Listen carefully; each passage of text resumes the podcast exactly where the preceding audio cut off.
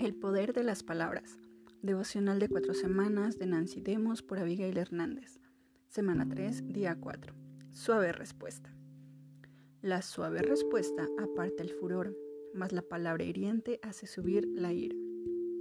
Una respuesta suave o gentil puede disipar una situación, pero las palabras airadas generalmente producen problemas.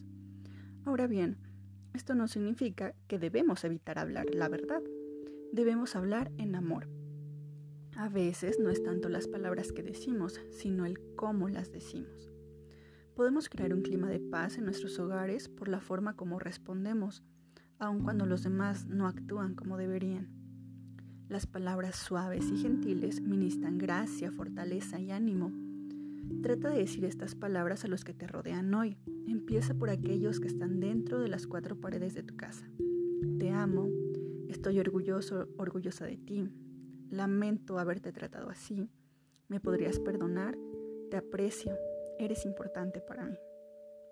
Describe una situación en que respondiste a alguien airado, con palabras airadas. ¿En qué terminó todo? ¿Cómo hubiera cambiado el escenario si hubieras usado palabras suaves?